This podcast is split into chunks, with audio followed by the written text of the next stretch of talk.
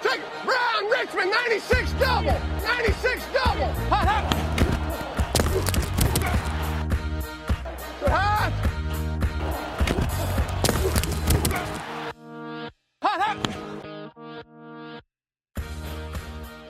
Bienvenidos a una edición más del podcast de Cover 3.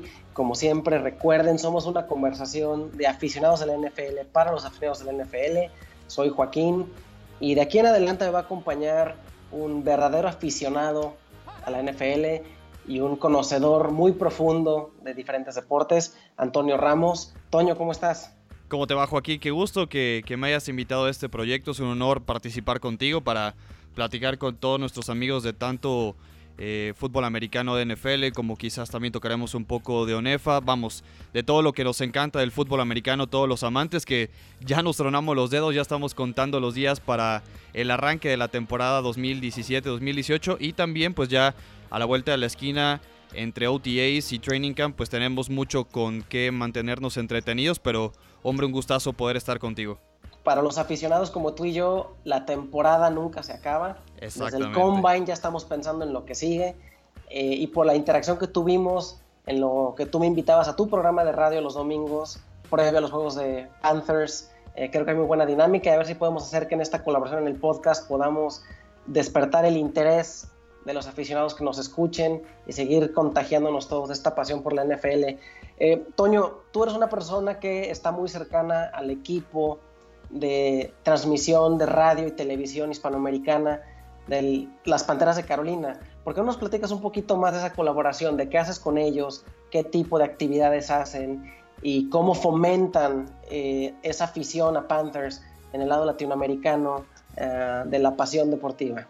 Sí, fíjate que ha sido muy interesante, ya estamos entrando en nuestra tercera temporada de transmisiones aquí en México, hemos podido trabajar en la ciudad de Jalapa, en la ciudad de Puebla, llevándole a todas las personas y aficionados del fútbol americano estas narraciones bastante sui generis del fútbol americano de los Carolina Panthers con Jaime Moreno, con Luis Moreno, que tienen un estilo muy particular de poder narrar estos partidos, pero lo importante es hacer parte a la comunidad de NFL, a la comunidad y a la familia del fútbol americano aquí en México Hace un par de semanas ellos tuvieron eh, un training camp en la ciudad de Querétaro junto con varias estrellas del fútbol americano. Estuvo Michael Vick, estuvo por ahí Antonio Holmes de las Panteras, estuvo Kevin Donnelly, estuvo por ahí Geoff Schwartz. En fin, la, finalidad de esto es acercarse a la gente, llevarle el contenido de fútbol americano a todos, que sea pues eh, prácticamente eh, más digerible para todos y más palpable. Y fue un verdadero éxito este campamento de entrenamiento allá en la Universidad de Anáhuac Querétaro, en, la ciudad de Querétaro. Y bueno, otras de las experiencias que, que, hemos tenido y uno de los proyectos que ya queremos palpar, y te estoy dando una, una primicia, estamos adelantando ya cosas para todos nuestros amigos de Cover 3, es realizar viajes, realizar este tipo de experiencias de NFL para que ellos estén más cerca de una franquicia, conozcan a los eh, narradores oficiales de las Panteras de Carolina, puedan estar en el estadio, conozcan cómo es la logística de todo un día de fútbol americano, eh, los domingos que sabemos que hay muchísimas cosas que hacer y que ver. Entonces e, es una de las cosas que estamos haciendo. Ellos ya tienen una experiencia casi de nueve años en Estados Unidos narrando los partidos para toda la comunidad hispana, tanto para North Carolina como para South Carolina. Y bueno, en este tercer año ya aquí en México, pues eh, ha sido muy benéfico, ha sido gratificante ver la respuesta de toda la gente. Y digo, y más en la ciudad de Puebla, que es donde nos hemos acomodado mucho mejor por pues la respuesta que hay de toda la comunidad universitaria que practica fútbol americano, pero en general es un proyecto que apoya mucho a, la hispanidad, incluso platicando con, con el presidente de la NFL en México, el señor Arturo Olivé, ahí en las instalaciones de la Nahua Querétaro, nos decía que ellos son los que señalan más a los Carolina Panthers como uno de los equipos más proactivos en cuestión de términos y de contenidos latinos, ¿no? Para toda la gente, que es algo que debe contagiarse para muchas otras franquicias y que bueno, poco a poco creo que lo hemos logrado gracias también hace dos años con el buen éxito que tuvo el equipo.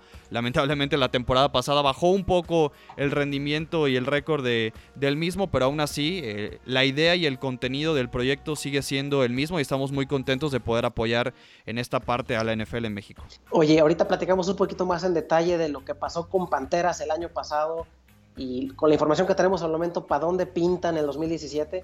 Pero algo que me da mucha curiosidad es ¿por qué Panthers? ¿Cómo conectas tú con ellos? Siendo perfectamente honestos, no es uno de los equipos más populares en México.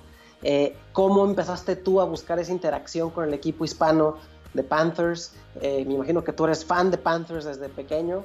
¿O cómo se dio la conexión o el interés? ¿De dónde surgió? Sí, por supuesto. Una de, las eh, vertientes de este proyecto es justamente que la afición base del equipo empiece a crecer. Como tú lo dices, no es uno de los equipos con más fanática de nuestro país y, quizás tarde mucho tiempo porque todo va de la mano con, con, el éxito mismo del equipo, pero es una franquicia joven, ¿no? Es una franquicia que tiene valores muy interesantes. Eh, la conexión fue más que nada por un vínculo de, amistad y de profesionalismo con esta cuestión también del periodismo deportivo que me he desempeñado también los últimos cuatro años y ahí fue como yo pude hacer el contacto con ellos. Empezamos en la, en la ciudad de Jalapa porque déjame te digo que Jalapa, muchas personas no lo saben, pero fue la primera ciudad en donde se jugó fútbol americano aquí en México. Entonces ellos se quedaron muy contentos con la experiencia que tuvieron aquí en la ciudad. Yo radico aquí en Jalapa, Veracruz, y de ahí es que hemos empezado a crecer, ¿no? Sobre todo para ir incorporando, ir invitando a, a más personas a que se unan a la comunidad de las Panteras de Carolina. Es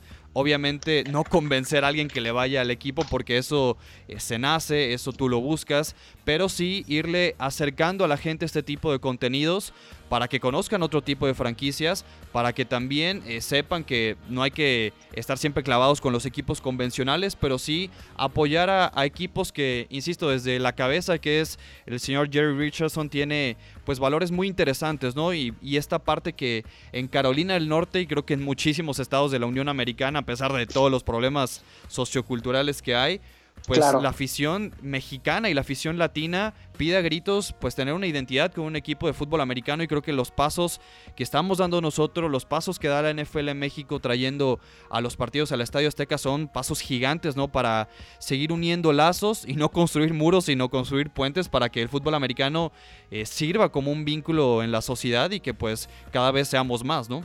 Claro. Oye, platicando ya específicamente y entrando en materia de lo que nos gusta, las X y las O's, eh, fue interesante lo que ha pasado con Panteras los últimos dos años. En el 2015, un equipo absolutamente dominante, Cam Newton, un jugador completamente dominante, una línea defensiva que daba miedo, y vimos absolutamente lo contrario en el 2016. Creo que eh, Cam Newton tuvo estadísticamente lo que fue su peor año. La línea defensiva empezó a producir hasta la segunda mitad de la temporada, ya era demasiado tarde. Una secundaria joven y que se vio muy seguido vulnerable. Preocupa bastante la lesión que sufrió Luke Kuechly. Hay quienes dicen que está una contusión más de tener que retirarse. Y también hay narrativas alrededor de que para que Panthers realmente pueda despegar, Cam Newton mismo tiene que reajustar su estilo de juego un poco para protegerse. Eh, yo la verdad veo que la NFC South es una división que va a estar más competida que posiblemente ninguna otra. Eh, y me preocupa mucho lo que yo veo en Panteras porque veo los ingredientes para tener éxito, pero al mismo tiempo veo ingredientes para que vuelvan a tener una temporada mediocre. ¿Tú cómo ves las cosas con Panteras? Mira, más allá de los refuerzos que pudo haber tenido el equipo, de las problemáticas del año pasado, creo que un factor clave es recuperar la confianza perdida del equipo que claro. Eh, se le fue después de, perder tan abruptamente este Super Bowl. Hubo cambios en el staff de cocheo, se fue el coordinador defensivo Sean McDermott a Buffalo, que ahora es el head coach allá con los Bills. Su lugar lo tomó un viejo conocido que es Steve Wilkes, que antes fue el coach de defensive backs. Ahora eh, va a tomar muchas cosas de McDermott. Evidentemente no va a cambiar mucho porque eh, es un grupo muy pero muy sólido, pero sí le va a dar énfasis en la parte de la secundaria. Y tocando estrictamente el tema de Cam Newton, creo que este año puede ser un arma de doble filo porque tanto le están poniendo armas y si no responde a la altura del equipo que tiene alrededor, va a ser una crítica durísima. Al parecer, este año en Carolina la palabra es versatilidad y es lo que tiene Cam alrededor de él, ¿no? Tiene jugadores muy interesantes. Lo que hizo Carolina en el draft con Christian McCaffrey con Curtis Samuel, creo que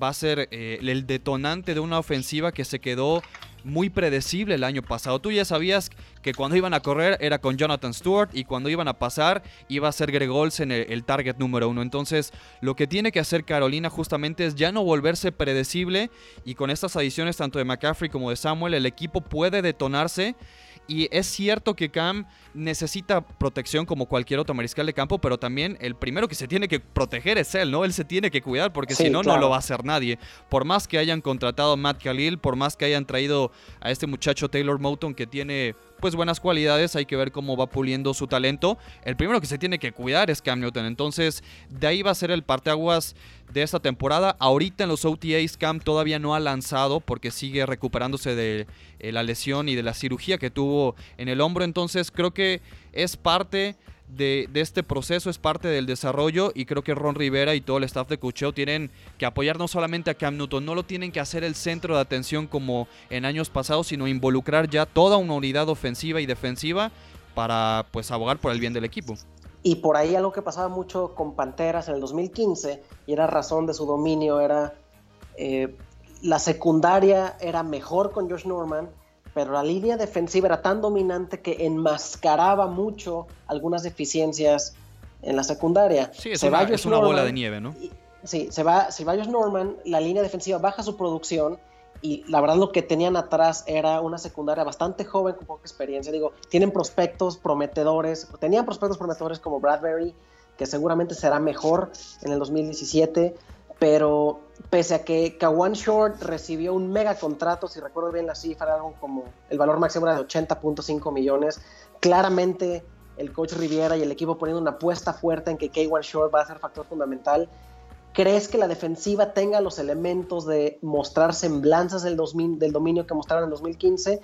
O lo sigues viendo vulnerables en algunos aspectos? Yo sí lo sigo viendo vulnerable en la cuestión de talento en, la secundaria. Como te comentaba, para mí el éxito de que puedas cubrir bien el pase empieza desde tu front seven, ¿no? Y creo que Carolina tiene uno de los mejores siete defensivos en la primera línea, llámese los cuatro de la línea defensiva y los tres grandes linebackers que hay. Evidentemente el tema también está alrededor de la salud de Luke Kuechly. Entonces, mientras tú pongas presión al mariscal de campo rival, tus defensive backs van a tener mucho más tiempo también de que no se los eh, estén comiendo atrás, ¿no? Entonces, la adición interesante este año con el mismo Julius Peppers que regresa después de varios años de ya no estar en el equipo, lo de Mario Addison que es un gran eh, eh, pass rusher, pero es situacional, yo no lo veo como de tres downs tampoco, entonces terminaron también por traer a Mike Adams como un safety para poder apuntalar mucho más la defensiva de pase, pero a mí me parece que Carolina primero se tiene que enfocar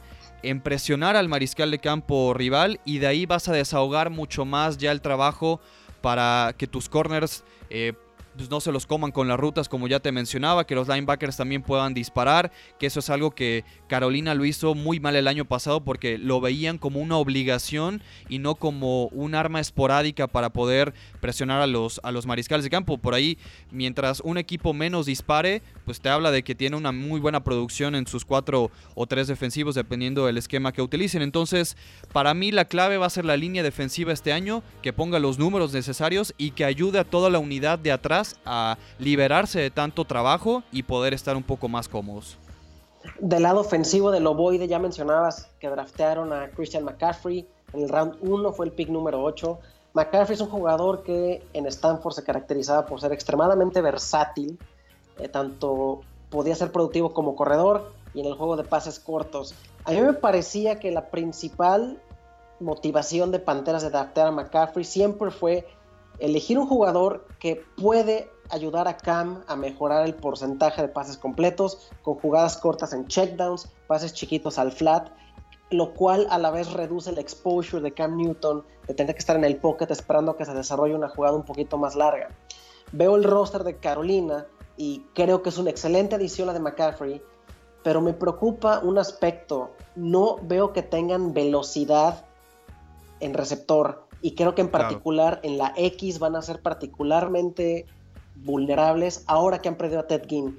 ¿Cómo ves a las Panteras en términos de esos wide receivers para el 2017? Sí, aquí el tema con los wide receivers, como bien lo dices, que se fue Ted Ginn Jr. y también se fue Philly Brown al equipo eh, de Buffalo Ted Ginn que termina escapándose a la agencia libre con el equipo de Nueva Orleans, pero eh, la adición también de Curtis Samuel va a ser muy interesante. Yo en una de esas he pensado incluso que hasta Samuel tiene mejores números que el mismo Christian McCaffrey, ¿no? Entonces, esto que tocas el tema de la versatilidad, el rol de McCaffrey, para mí en este rol el más beneficiario incluso va a ser Greg Olsen, ¿no? Porque ese tipo de rutas, sabemos que McCaffrey tiene eh, pues una habilidad de poder salir a pase desde la posición también de corredor, con rutas al flat, con wheel routes, entonces se va a abrir un hueco tremendo en la, en la parte central donde pues Greg Olsen lo va a ocupar muy bien, pero el tema de la velocidad ya por las bandas con los receptores estrictamente hablando, creo que sí también es bastante considerable platicarlo porque Devin Funches tampoco se ha desarrollado como todos esperaban.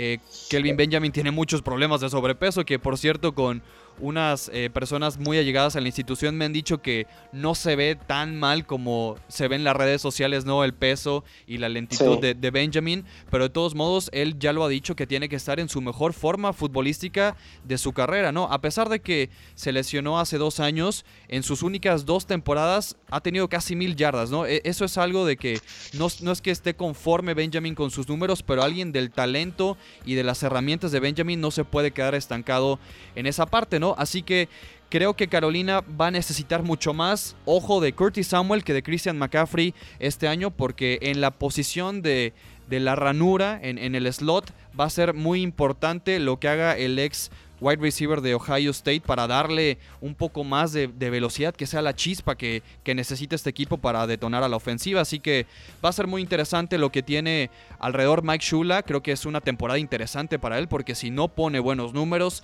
si este equipo no funciona, si la ofensiva no camina, al primero que van a señalar es al señor Mike Shula. Entonces, Mike Shula será el encargado de dinamitar también al equipo y que pues empiece a caminar esto.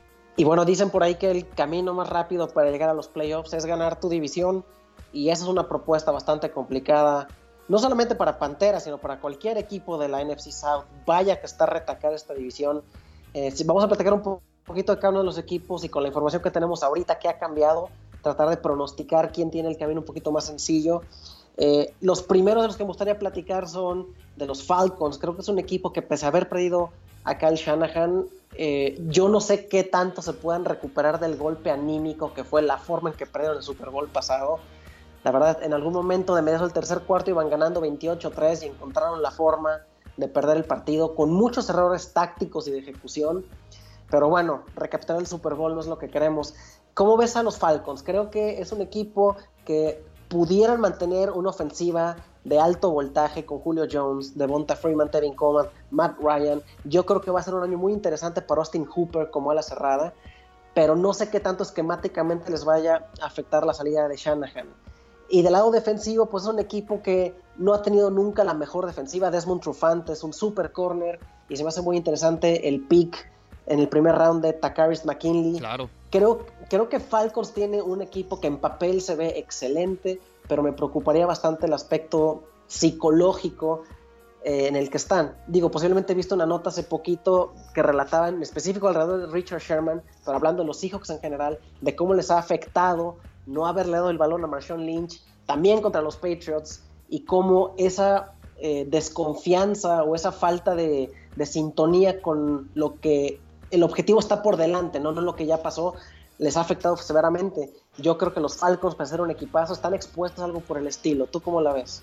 Sí, coincido completamente. Creo que probablemente estamos hablando de que Atlanta es el roster más profundo de toda la división o incluso de toda la conferencia nacional, pero la cuestión psicológica, como le pasó también a Carolina de hace dos años a, la anterior, eh, yo tampoco veo muchas señales de debilidad en este equipo de los Falcons, salvo la partida que ya mencionabas de Kyle Shanahan, tendrán que ajustar muchas cosas. Ahora, ya toda la liga sabe a qué juega Atlanta, ¿no? Ahora tendrán ellos también que ir variando mucho su ataque, porque si no, le van a estar eh, tomando la medida cada rato. Lo mismo puede pasar, por ejemplo, con los Dallas Cowboys, lo mismo pasó con los Panthers este año, ya sabían la fórmula, las defensivas. Ahora tú tienes que proponer algo distinto, más allá de todas las herramientas y las armas que tienes a tu alrededor, que son increíblemente explosivas, pero en la parte defensiva creo que sí se están empezando a poner las cosas en serio. Sabemos que Dan Quinn es un tipo que tiene una mentalidad defensiva muy, pero muy marcada Lo de Takaris McKinley es notable, es un eh, pass rusher que le va a dar mucha velocidad a esa posición.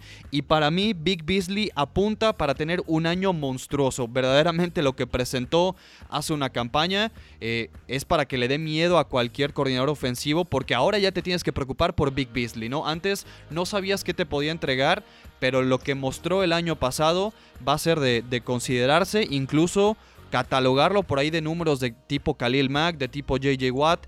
Estará para mí en la discusión de ser el, jugador defensivo del año, pero necesita que lo arrope un elenco de buenos defensivos también atrás de él citabas a Marcus Trufant, que es un gran eh, corner. Lo de Dion Jones es un muy buen linebacker de LSU que también eh, mostró cualidades atléticas y un instinto impresionante en la posición de linebacker el año pasado. Pero, insisto, creo que Beasley será la punta de lanza de esta defensiva, pero necesita tener mucho más eco con todos sus compañeros en, esta unidad defensiva. Y ojo también con durante la offseason, creo que Julio Jones ha tenido un par de intervenciones en el pie parece ser que ese pie no lo deja en paz. Sí, sigue un poco mal el pie. Sigue un poco mal el pie, entonces digo, no hay ninguna señal de que está en peligro, pero esas situaciones que pudieran acarrearse a la temporada. La temporada pasada ya estaba batallando con el pie de por sí, entonces va a ser una situación de, de, cuidar y de monitorear con él. Eh, el equipo sensación y favorito para llegar a los playoffs en la NFC, en muchos outlets ya lo veo como el pick para ganar la división. Parece ser que es el equipo que todo el mundo está volteando a ver.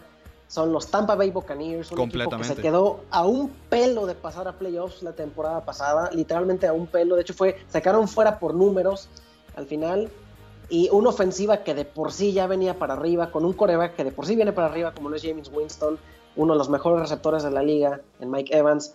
Agregan a Deshaun Jackson, que es un jugador que, si bien no en todos los partidos tiene recepciones, el hecho de que lo tengas que marcar profundo y por ayuda de safety en cada jugada le quita la tapa a la defensiva y abre mucho el juego en la caja y underneath, eso les va a ayudar muchísimo. Ya tenían a Cameron Braid y todavía se atascan en el draft y agarran a OJ Howard.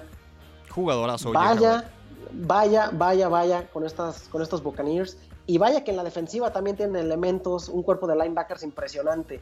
¿Se las compras a los Buccaneers? ¿Es el equipo que tú crees que son el equipo a vencer de la división?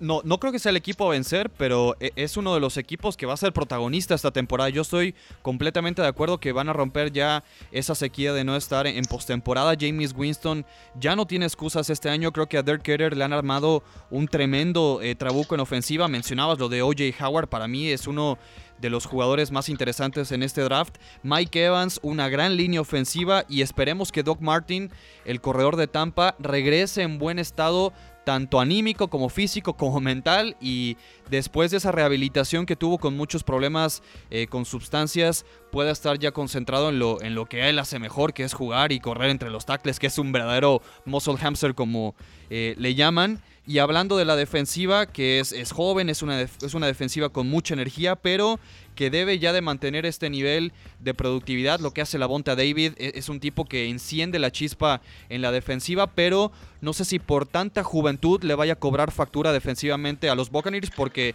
en ofensiva se ven eh, intratables. Vamos a ver cómo lo trasladan, cómo lo plasman y esperemos que, bueno, como cualquier otro equipo, estos imponderables de las lesiones no terminen atacando a Tampa Bay. Y una de las cosas que decías eh, de Deshaun Jackson es alguien que podrá quizás no tener siempre números tan llamativos o números de fantasy, pero es alguien que siempre estás preocupado por él porque te alarga muchísimo la cancha, porque le va a abrir más espacios incluso a Cameron Braid y a OJ Howard y al mismo eh, Mike Evans, entonces es una ofensiva muy completa por donde lo vean. No, y digo, mencionando, también hay que mencionar a Quan Alexander, que es uno de los mejores linebackers de la NFL, y un dato muy curioso de los Buccaneers es que pese a tener a James Winston, a Cameron Braid y a Mike Evans, la temporada pasada no tuvieron una sola jugada de pase de más de 50 yardas. Es una estadística muy, muy reveladora de por qué hace tanto sentido que hayan traído a Deshaun Jackson. Eh, y yo creo, digo, no, no vamos a hablar mucho de fantasy fútbol, pero creo que James Winston pinta para ser uno de las mejores picks en, en fantasy drafts para este año, pero ya veremos. Eh, y los Saints, el otro equipo que nos falta platicar, es un equipo que parece un tanto atorado en neutral. En papel pintan para ser un perfecto 8 y 8. No han cambiado mucho en la defensiva, han agregado piezas, pero la defensiva siendo generalmente mediocre tirando la mala, pero sigues teniendo a Drew Brees, sigues teniendo estabilidad con Sean Payton y ahora agregas a Adrian Peterson que pudiera ser un proyecto, no sabemos cuánto le queda en el tanque y agregas un jugador que es ideal para Drew Brees en Ted Ginn Jr., que antes estaba en Panthers. Entonces yo no creo mucho en que Saints tenga posibilidades reales de ganar la división. Sin embargo, creo que es un equipo que en cualquier domingo, especialmente si juegan en Nueva Orleans, le pueden meter el pie a cualquier equipo de la liga. ¿Tú cómo ves a los Saints? Sí, yo veo a los Saints con el tema de siempre. Sabemos que te mete 40 puntos, pero le van a meter 45, ¿no? Entonces, la parte ofensiva no, no me preocupa porque, aunque se haya ido Brandon Cooks, que Michael Thomas va a ser el wide receiver número uno, sí o sí, este muy buen jugador también eh, de Ohio State. Llega Adrian Peterson y aquí la pregunta es qué efecto va a tener AP en este backfield también muy pero muy saturado de buenos corredores. Está Mark Ingram, está Alvin Cámara que lo tomaron en, en el draft. Llegará Adrian Peterson evidentemente a ser el, corredor titular, pero para mí el problema y el tema siempre va a ser eh, la defensiva. Tomaron en el draft a Marshawn Lattimore, este también buen corner de los Buckeyes. Entonces, eh, no sé si sea la mejor forma de empezar a reconstruir tu defensiva. También se llevaron a AJ Klein, un linebacker que estuvo en Carolina, que ahora será el linebacker medio titular de Sean Payton. Pero, y perdóname que, traiga a, colación un tema de fútbol, pero para mí, eh, los Saints son como el Arsenal de, Inglaterra, ¿no? Porque entre Arsène Wenger y Sean Payton es lo mismo, porque son, son tipos que se sienten muy cómodos y no han salido de esa zona de confort. Entonces hay que pedirle más a Nueva Orleans porque los mejores años de Drew Brees están por terminarse. Entonces eh, no será sencillo, es una división muy apretada. Cuando vayas a visitar Atlanta, cuando vayas a visitar a Tampa Bay, evidentemente en el Bank of America con Carolina va a ser muy complicado, pero yo sigo pensando que la defensiva eh, no han encontrado una estabilidad, no han encontrado a un jugador que también sea un líder, que sea la voz de, la defensa y que también eh, contagie a los demás. Ese para mí es el gran problema. Hay un detalle curioso con Drew Brees en particular. Hay un dicho que dice que el tiempo está invicto.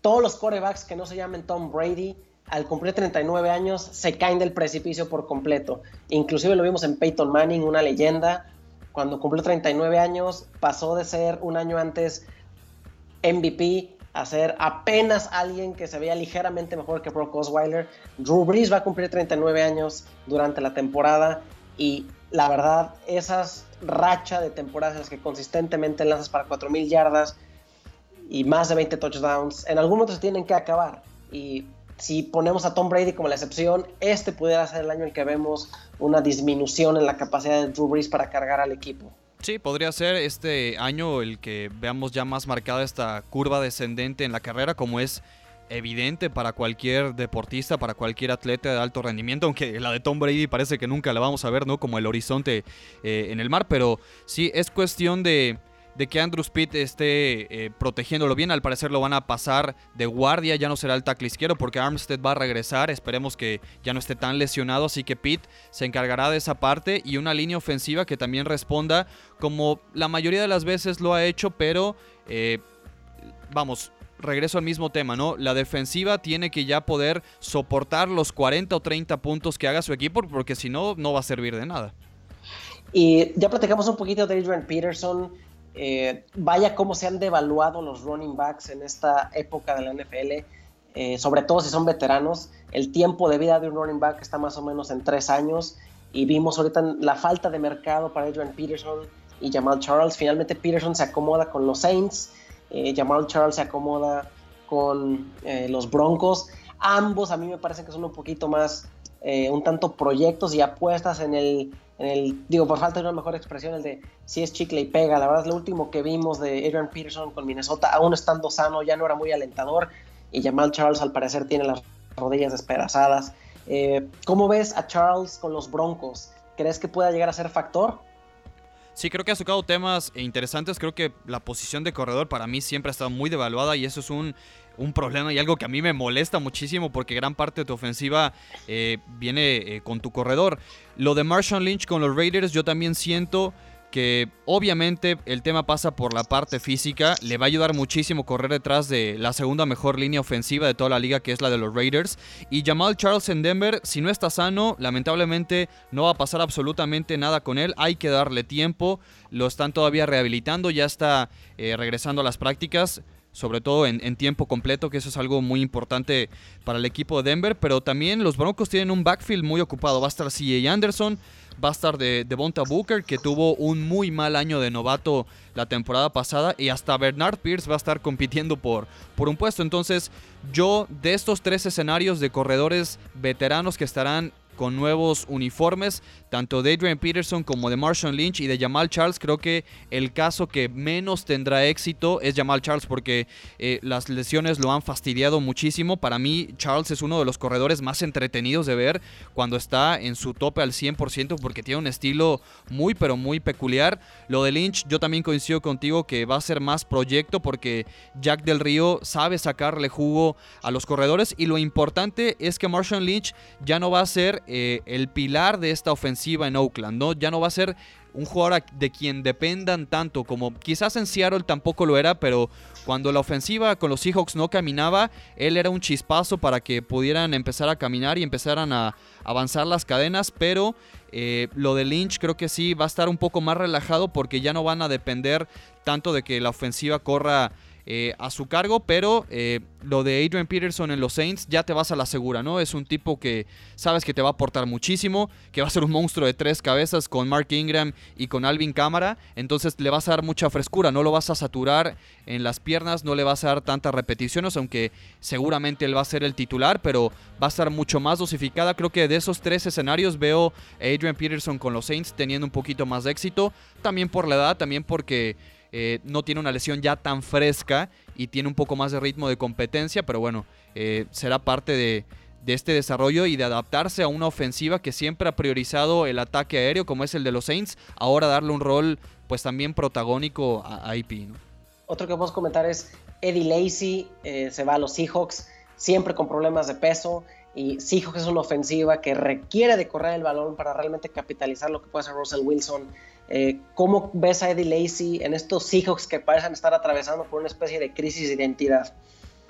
Fíjate que esa, frase de crisis de identidad en, los Seahawks es bastante eh, certera porque vimos que el año pasado no movieron muy bien las cadenas. Fue una ofensiva que también se volvió predecible. Es una ofensiva que nunca encontró un corredor, ni Christian Michael, que ya tuvo mucho tiempo eh, jugando en el equipo, ni el mismo eh, Thomas Rolls. Fue una pues decisión adecuada el mantenerlo como corredor, pero Eddie Lacy se tiene que poner las pilas también en la parte de la forma física, de la forma mental y poder eh, pues ser el back número uno de, de, un equipo que lo necesita urgentemente porque gran parte del éxito de los Seahawks siempre ha recaído en el ataque terrestre. Comentábamos lo de Marshall Lynch, pero la verdad yo no sé, creo que necesitan también un chispazo de velocidad con Thomas Rolls o con algún otro corredor para que no se vuelvan solamente correr dentro de los tackles, estar machacando con Eddie Lacy, porque, híjole, eh, necesitan verdaderamente de volver a funcionar como conocemos estos Seahawks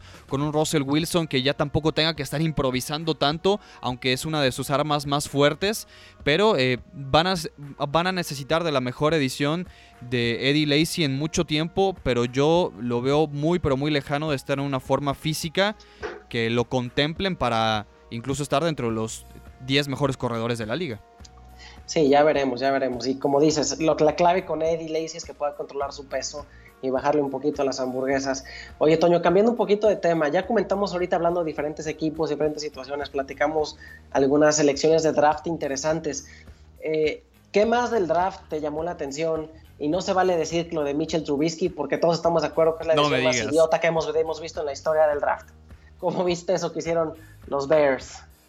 Yo lo vi muy desesperado. Eh, a John Fox ya le pasó también con Carolina cuando tuvieron que tomar a Jimmy Clausen prácticamente como una válvula de escape, ¿no?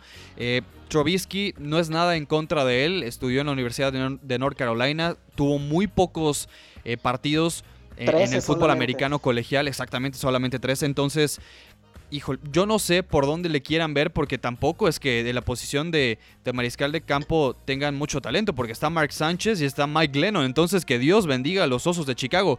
Eh, deberá entender que Jay Cutler y su espíritu ya están completamente fuera de ahí. La afición lo debe de entender también, platicando con un jugador eh, que estuvo mucho tiempo en el equipo de Chicago. No voy a decir nombres porque si no, eh, luego nos van a andar dando de cocotazos.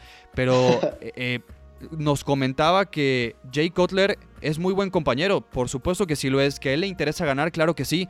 Pero que después del campo de juego, después de los entrenamientos, se aislaba. Era una persona que no tenía amigos, que no tenía, tenía compañeros, insisto, pero no tenía amigos. Era alguien que no caía bien en, el, vestidor, era alguien que eh, solamente veía por él mismo, quería ganar, pero solamente para quedar bien. Entonces eh, va a ser eh, interesante ver cómo ya el equipo termina por borrar este muy mal paso de Jay Cutler, pero para mí la decisión de los Bears en el draft de bajar tan rápido por un mariscal de campo que les iba a llegar en el lugar en donde estaban. Creo que ha sido una de las desesperaciones eh, más grandes de, John Fox en, su carrera, pero lo, no lo ha demostrado también muchas veces cuando estuvo en Carolina. Será muy interesante ver eh, cómo el equipo también lo empieza a cobijar con, con, Jordan Howard, que es un muy buen corredor, que lo tienen que, poner eh, prácticamente a correr el 70% de los snaps, porque si no yo no veo cómo Chicago vaya a competir en, en esa división.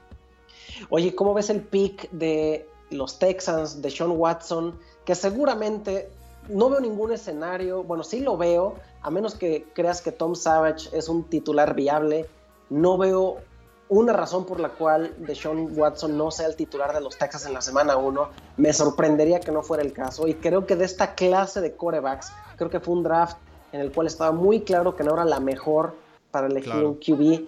Eh, pues Trubitsky, yo no espero mucho de él. Eh, de Deshaun Kaiser tampoco. Creo que el único que tiene una situación más o menos adecuada es Deshaun Watson. Tiene playmakers en la ofensiva, tiene a DeAndre Hopkins, tiene a Lamar Miller. Y, los Texas son un equipo que ha llegado a playoffs pese a no tener mariscal de campo. ¿no? Entonces, eh, me interesa mucho seguir la trayectoria de Deshaun Watson porque creo que de todos los drafteados tiene la mejor oportunidad. ¿Tú cómo lo ves? Por supuesto, ¿sabes por qué? Lo más importante de todo esto porque Sean Watson es un ganador, es un tipo que sabe estar en los primeros planos, que sabe soportar también la presión. Lo vimos en el Campeonato Nacional en contra de Alabama, llegó incluso a, dos títulos por el campeonato en el fútbol americano colegial. Se va a reunir otra vez con DeAndre Hopkins, un muy buen compañero en, la Universidad de Clemson.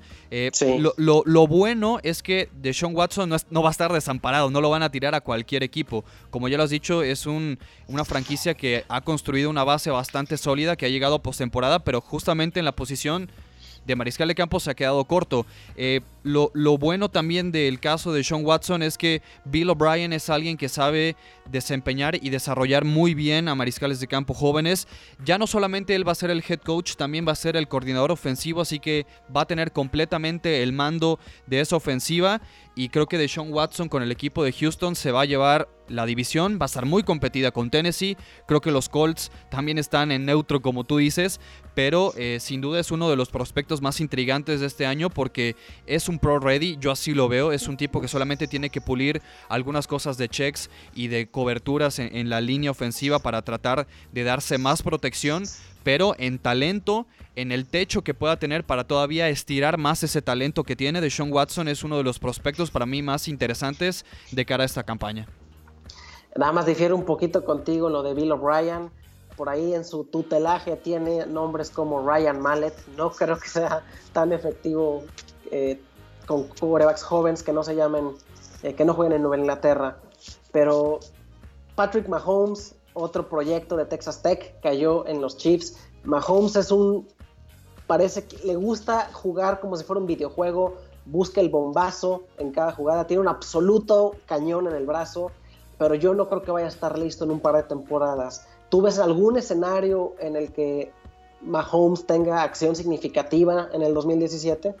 No, yo para este año no veo a Patrick Mahomes eh, quitándole la, titularidad a Alex Smith.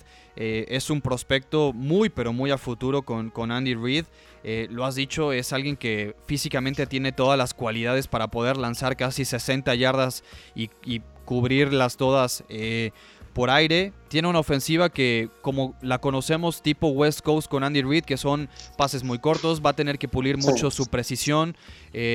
Su juego de pies es lo que a mí me preocupa de Patrick Mahomes porque Alex Smith no es ningún mariscal de campo que sea un blockbuster o que te vaya a poner siempre números espectaculares, pero es alguien que sabe llevar bien las ofensivas, ¿no? Es alguien que ya conoce perfectamente el sistema de Andy Reid y que ahora va a funcionar como un mentor para que Mahomes en los próximos años esté eh, listo para tomar la titularidad del equipo, pero yo para este año no veo que vaya a tomar ningún stop a menos que eh, Alex Smith termine lesionándose.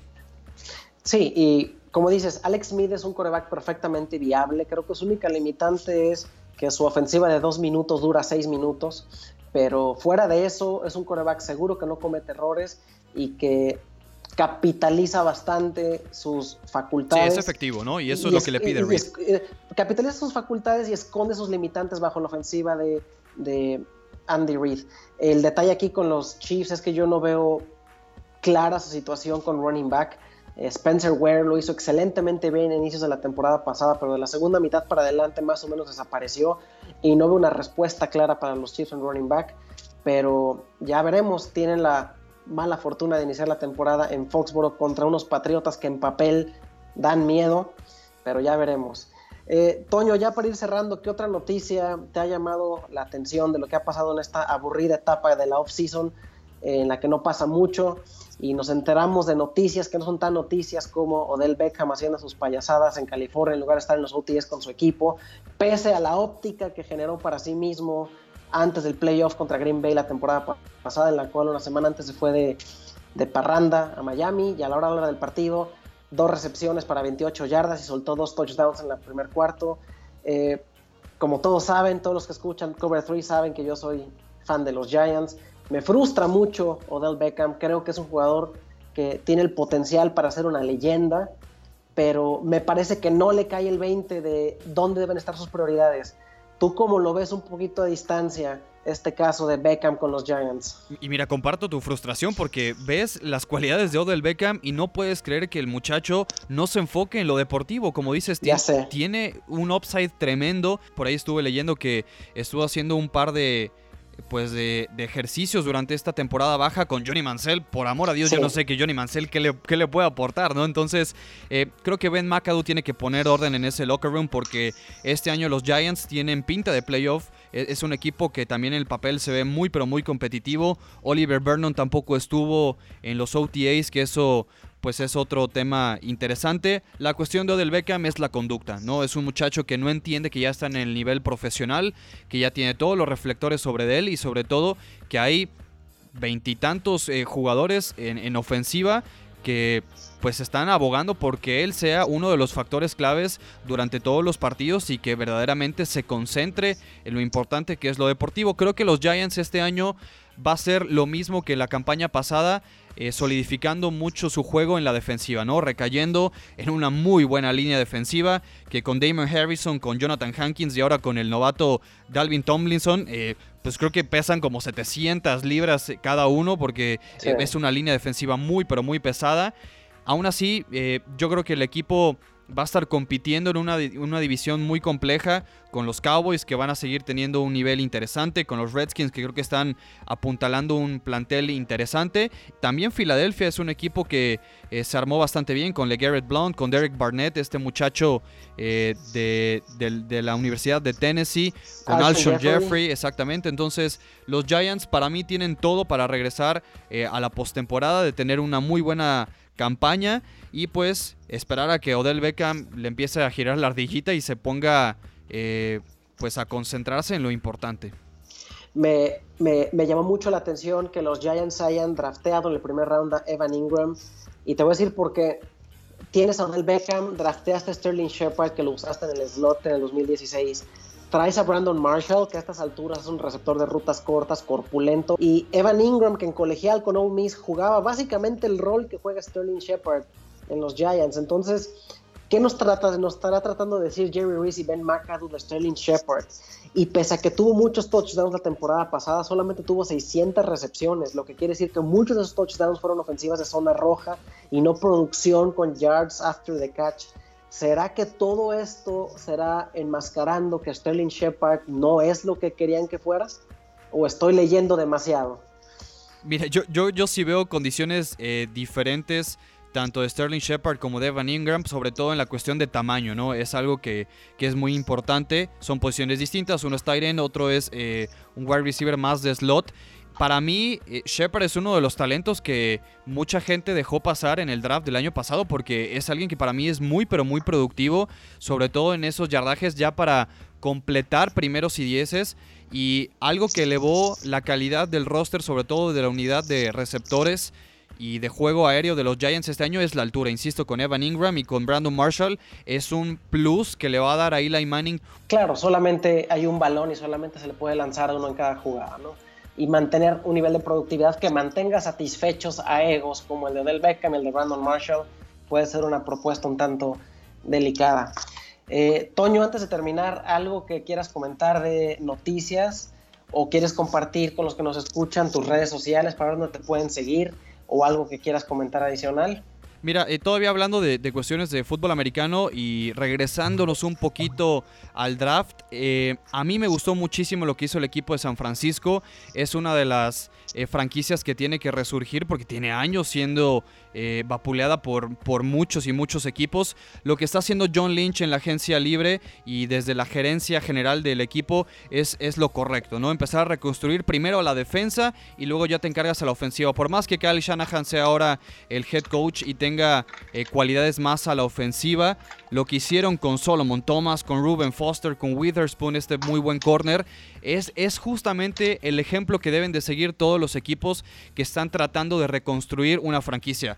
Caso también de los Cleveland Browns, que es notorio el salto de calidad que dieron con Miles Garrett, con Jabril Peppers y también en ofensiva con este David Joku y de Sean Kaiser, pero para mí la unidad más importante de un equipo para empezar a darle estabilidad es la defensiva y John Lynch, que es un safety, salón de la fama, lo entiende perfectamente, eh, lo está haciendo de muy buena manera y creo que Solomon Thomas y Ruben Foster con los Niners van a tener un impacto brutal y va a ser un cambio drástico.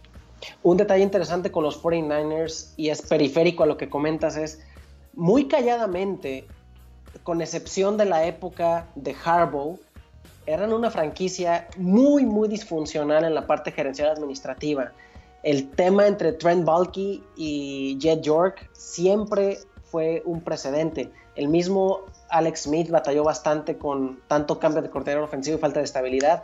Eso se arregló con Harbaugh. En esa época, en los 49ers fueron uno de los mejores equipos, el mejor equipo de NFC. Pero también esta administración terminó peleándose con Jim Harbaugh, que se salió de ahí y se fue a, a a los Wolverines de Michigan.